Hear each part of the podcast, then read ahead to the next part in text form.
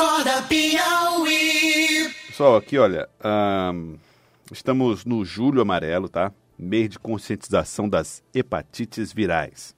A hepatite é uma doença silenciosa que acomete milhões de brasileiros e muitos deles nem sabem que estão doentes. E para falar sobre o assunto, nós estamos recebendo aqui o Dr. Daniel Dutra, que é gastroenterologista e vai conversar conosco a respeito deste assunto. Doutor Daniel Dutra, bom dia, obrigado por aceitar o nosso convite. Estamos diante de um cenário grave ou a população é consciente dos riscos de uma hepatite? Um bom dia a todos, bom dia a todos os, os ouvintes. É realmente é um prazer estar aqui para falar um pouco sobre esse mês amarelo e o combate das hepatites virais, né? É um problema de saúde sério, realmente, principalmente no, no- na- nas hepatites consideradas é, virais, consideradas hepatite B e hepatite C, que são doenças, como você já citou, silenciosas, que não geram nenhum sintoma, mas a longo prazo elas vão fazendo um, um processo de danificação do fígado, podendo levar até a cirrose. Sim. É, ela se dá de que maneira? O contágio, doutor Daniel, se dá de que forma?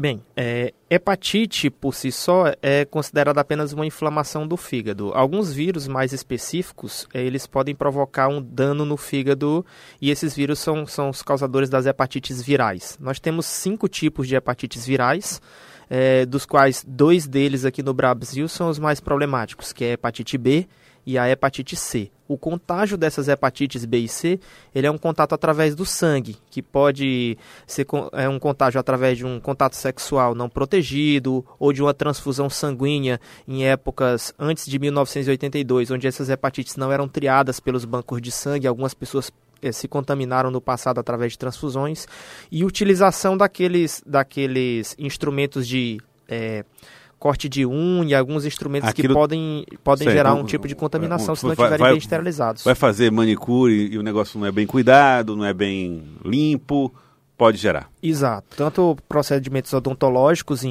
em- onde o material odontológico não seja bem esterilizado, mas também incluindo esses materiais de unha que podem sofrer pequenos cortes e entrar em contato com o sangue também. Então a possibilidade de, de se contrair a doença é, é principalmente. Tem algum outro tipo de, de cuidado que, por exemplo, gerar uma resistência orgânica, a pessoa está mais. é, é, mais preparada, tomando alguns cuidados de, de, de criar imunidade ou resistência, como é que esse cidadão pode se precaver? Sim, com certeza. No que relacionado à hepatite B, nós temos uma proteção muito boa e muito eficaz, que é a vacina. Então, hoje, eh, a vacina já é aplicada em todas as crianças, logo nos prime no primeiro ano de vida, são três doses da vacina, e a gente tem como checar se esse indivíduo está com a imunidade Baixa. boa para a hepatite B. Tem um, um exame de sangue que é realizado que consegue identificar se aquela vacina está eficaz, ou seja, se você está protegido contra a hepatite B através da vacina ou não. Se você não sabe se tomou a sua vacina na infância ou se você está protegido, procure o seu médico, procure um posto de saúde que tem como fazer esse exame. Se por algum acaso esse exame acusar que você não está protegido da hepatite B, você pode acionar o posto de saúde e receber essa vacina gratuitamente A- para que você fique eh, protegido. No caso da vacina da, da hepatite, hepatite tipo B. B, é a vacina o único caminho? Isso, a vacina realmente é a melhor proteção que a gente tem hoje. In- Inclusive, ela está no calendário oficial do Ministério da Saúde e é feita em todas as crianças eh, no primeiro, logo no primeiro ano, nos primeiros meses de vida, na verdade. E no caso da, da, da hepatite C? No caso da hepatite C, a vacina ainda não foi desenvolvida, existem vários estudos tentando um, um desenvolvimento dessa vacina. É, é uma hepatite de, um- de uma, transmissão um pouco mais difícil e, infelizmente, a gente não tem assim um método realmente eficaz de, de prevenção, que Mas seria a- vacina. Mas há muitos casos de hepatite C? Sim, sim. A gente tem mais. A gente tem, tem casos de hepatite C, sim, até porque foi um- uma hepatite que foi transmitida muito através de transfusões sanguíneas antes de 82, quando não eram triados os bancos de sangue, e através de hemodiálise também, alguns pacientes se contaminaram. E ela realmente é uma hepatite silenciosa. Mas independente dessas hepatites eh, estarem eh, já, já terem sido curadas ou ainda estarem no organismo, elas podem ter eh, também um tratamento de cura, né? Então o importante é rastrear, saber quem são as pessoas que estão contaminadas ou não, e aquelas que estão contaminadas realizar um tratamento com chance de cura antes que se possa gerar um Qual é dano o no tipo de dano de cada uma delas?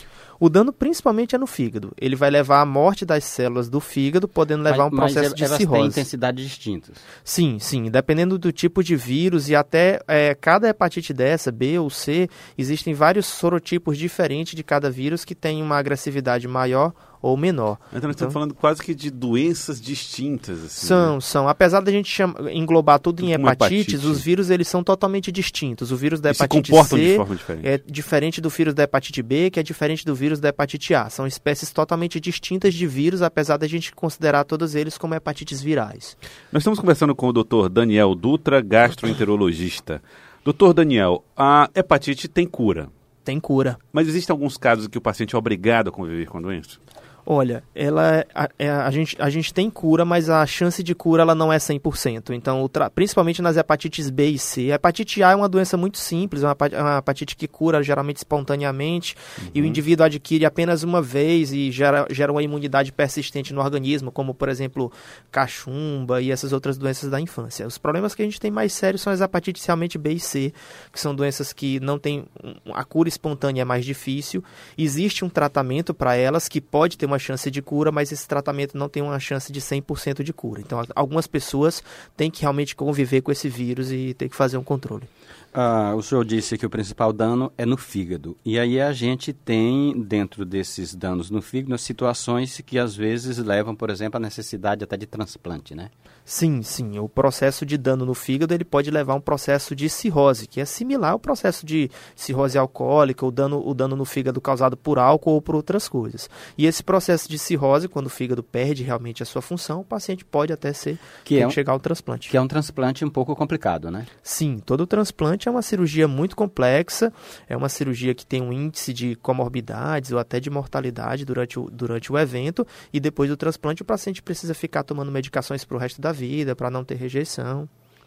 Doutor, e durante o tratamento, doutor Daniel Dutra, du- durante o tratamento contra a hepatite, qual deve ser a postura, o comportamento, o hábito de quem tem a doença? Olha, o tratamento das hepatites B e C é um tratamento que vem evoluindo bastante nos últimos anos. A gente tem, a gente já teve eh, tratamentos que tinham chance de cura muito baixa, de 60%, 40%, mas hoje a gente já tem tratamentos muito bons com chances de cura acima de 90%. Mas são tratamentos um pouco agressivos, são tratamentos que eh, e têm medicações com vários efeitos colaterais. Eh, geralmente são tratamentos que flutuam aí de seis meses até um ano ou dois anos e os pacientes eles precisam de um acompanhamento muito de perto com um médico especialista em hepatites, porque ele precisa saber lidar com esses efeitos colaterais, o que é que vai ser feito durante esses efeitos colaterais e checar realmente se o tratamento está sendo efetivo ou não. Então, acompanhamento de perto. Doutor, eu sei que muita coisa mudou, né, dos anos 80 para cá, mas eu tive hepatite A nos anos 80 e aí tinha um hábito, que era o seguinte: coma doce.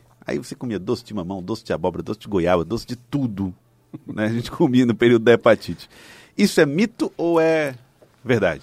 Olha, não deixa de ser uma verdade nem deixa de ser um mito. É, os doces eles são basicamente a base de carboidratos. Então, é, os carboidratos a gente não exige muito de produção de sais biliares para digestão. Então, você acaba é, é, meio que é, quando você ingere mais carboidratos do que gorduras, você exige menos da produção de bile do fígado para digestão. Então, você te- teoricamente você exigiria menos do fígado.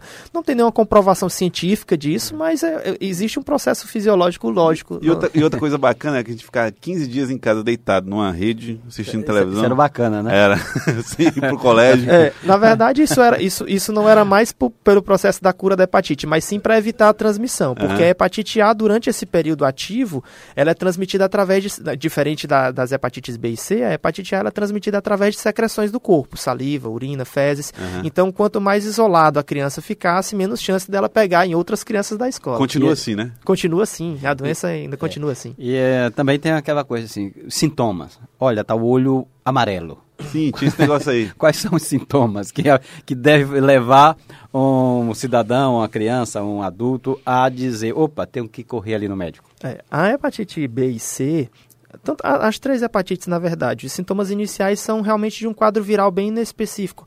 O paciente vai apresentar febre, moleza no corpo, dor no corpo, e alguns pacientes, não são todos, vão apresentar esse, eh, esse amarelo no olho, que significa que realmente as células do fígado não estão funcionando como deveriam. Esse, esse amarelo, ele pode, que a, que a gente chama de quiterícia, né? Esse amarelo, ele pode ser transitório, só naquela fase aguda da doença, em que o fígado fica bastante inflamado, e geralmente o organismo, depois que, por exemplo, na hepatite A, que ele sofre a cura, tudo reverte, o fígado volta a funcionar normalmente e esse amarelo some.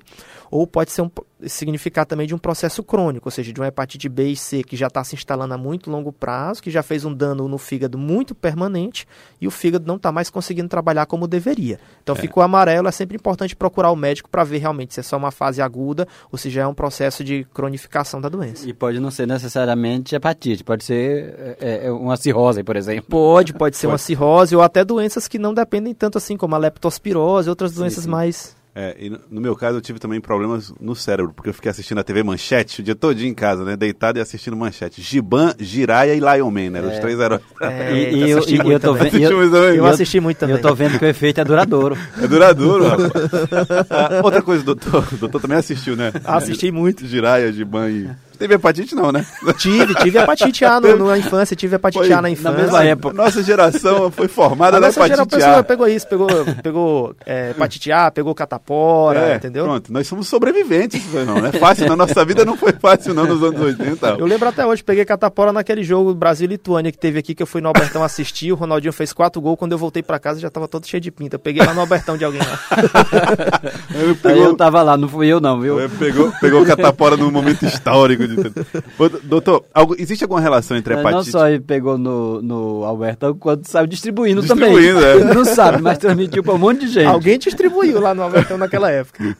Doutor, existe é, relação entre má formação e hepatite? Por exemplo, crianças que nasceram com aquele, aquele problema que uma formação no fígado, imaturidade, e aí na, na, na fase adulta, o adolescente vir, pega hepatite, tem alguma coisa a ver com isso? Não. Não, a, a, a, a hepatite ela não provoca malformação, mas ela é, pode ser transmitida da mãe para a criança. Se a mãe for portadora de hepatite B e hepatite C, existe uma chance da criança realmente nascer com a doença. E a gente sabe que quando as crianças já nascem com hepatite B e C, a doença ela é muito mais grave e se desenvolve muito mais rápido. É tanto que hoje em dia, no pré-natal, a sorologia para hepatite B e C ela é obrigatória. Em qualquer posto de saúde que for, assim que começar o pré-natal, a mãe já vai fazer todos os testes. Isso aí já é bem determinado no Ministério da Saúde por essa preocupação. Doutor Daniel Dutra, muito obrigado pela entrevista, muito obrigado pela participação. Obrigado a vocês. Aqui conosco no Acorda Pela Piauí. solidariedade no Jiraya, né? Solidariedade no Giraia, no Gibana, hepatite. Rapaz, impressionante. Não, nos anos 80 nós sobrevivemos. Olha, ninguém andava com cinto de segurança no carro. Sabe, a gente andava no- no- nos bagageiros, né? É, Carro lotado. E, Você preocupava se tinha glúten ou não. Que nada. Nem glúten, nem lactose, ninguém se preocupava com isso, não. pois é, eu conheci todos os doces nessa época lá da hepatite. Bom, obrigado, doutor. Obrigado, Obrigado pela a vocês. participação. Agora são 7h58. Acorda Piauí.